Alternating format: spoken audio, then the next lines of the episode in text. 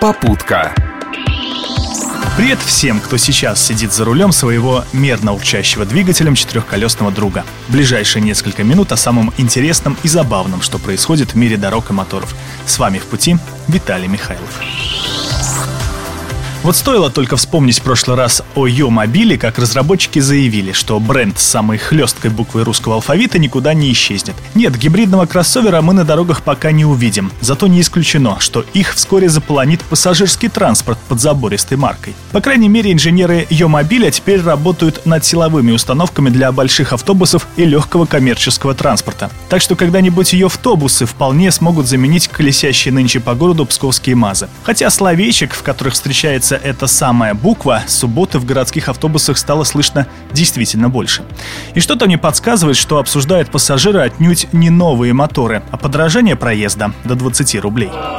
Интересно, что предыдущая цена на билет в городском автобусе 18 рублей продержалась полтора года. Это при том, что стоимость бензина на заправках менялась чуть ли не ежедневно. Естественно, в одну сторону, только вверх. Так что решение поднять цены на проезд, на что дали разрешение в комитете по тарифам, в компании-перевозчики назвали своевременным. Ну, они бы не отказались задрать цены и повыше. Ну а чего? Это ж легче, чем снижать собственные издержки. Например, заменить живых кондукторов электронными.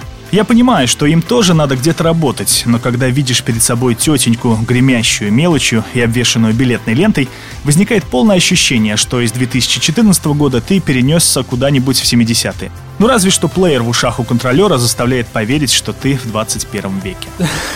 Интересно, что на сайте Псков пассажир автотранса, который и ведает всеми автобусными перевозками, разгорелись жаркие споры псковичей по поводу нынешнего повышения.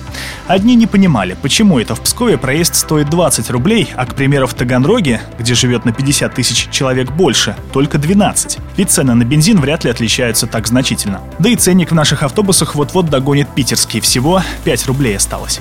Любителям порассуждать вот так, все-таки стоит глубже изучить экономику и освежить знания географии.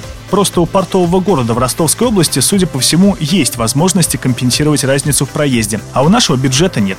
Вот и приходится цену устанавливать практически рыночную. Правда, далеко не факт, что после подорожания проезда псковские автобусы перестанут опаздывать и разваливаться по дороге. Какое это отношение имеет к нам, автомобилистам? Да самое прямое. На дорогах нас должно стать теперь еще больше. Ведь чем отдавать за проезд с Завелища в центр и обратно стоимость целого литра 98-го бензина, легче завести собственный автомобиль. Быстрее не получится, зато дешевле. Замечу, пока дешевле, потому что эксперты прогнозируют, что в следующем году цены на российских автозаправках могут подпрыгнуть еще на 10%. Хотя антимонопольное ведомство не раз заявляло, что не видит для этого объективных предпосылок. Но мы-то с вами более глазастые и знаем, как обстоят дела на самом деле.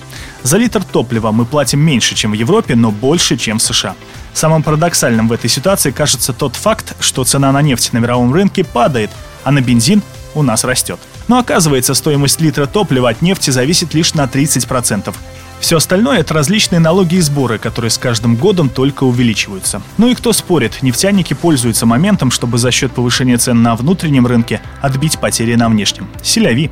Так что когда-нибудь цены на топливо нас, как европейцев, тоже заставят чаще пользоваться общественным транспортом или вообще пересесть на велосипед. А кстати, сколько должен стоить бензин, чтобы вы отказались от машины? Когда я этот вопрос задал своей жене, та усмехнулась и сказала, что о такой возможности она бы задумалась, если бы литр подорожал до 100 рублей. Для остальных россиян этот психологический порог 60 рублей.